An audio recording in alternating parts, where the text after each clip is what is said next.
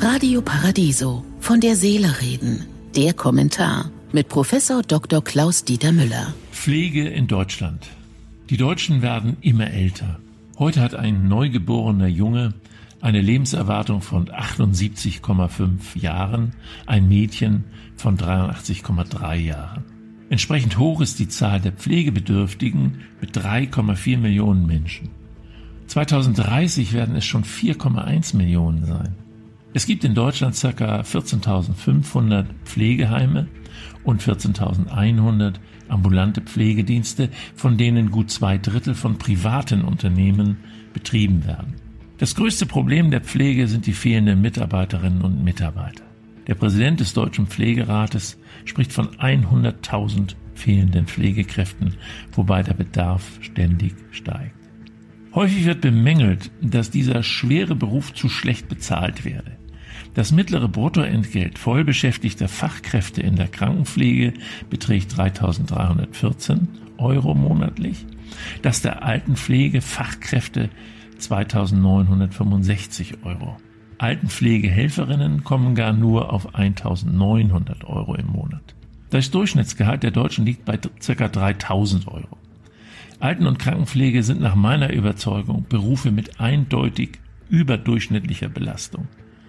Aber ein Mehr an Einkommen ist nicht zu erwarten, denn die Zahlungen aus der Pflegeversicherung sind seit Jahren gedeckelt und die ambulanten Pflegedienste machen sich erheblich Konkurrenz.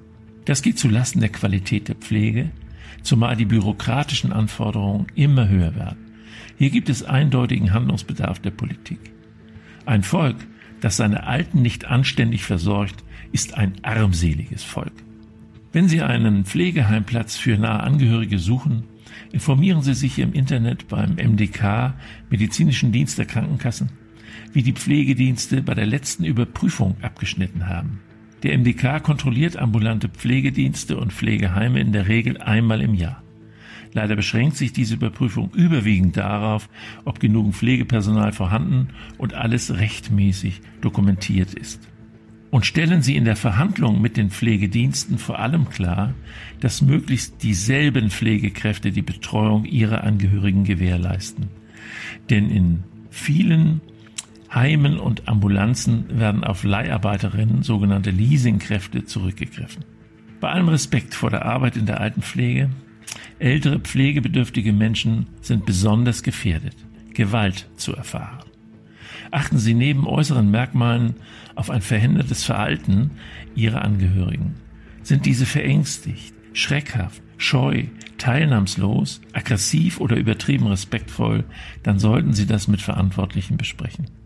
Ich wünsche Ihnen einen glücklichen Tag, aber bleiben Sie achtsam. Von der Seele reden mit Politik- und Medienwissenschaftler Klaus-Dieter Müller, Vorstand der Stiftung Christliche Werte leben. Alle Texte zum Nachhören und Nachlesen auf www.paradiso.de.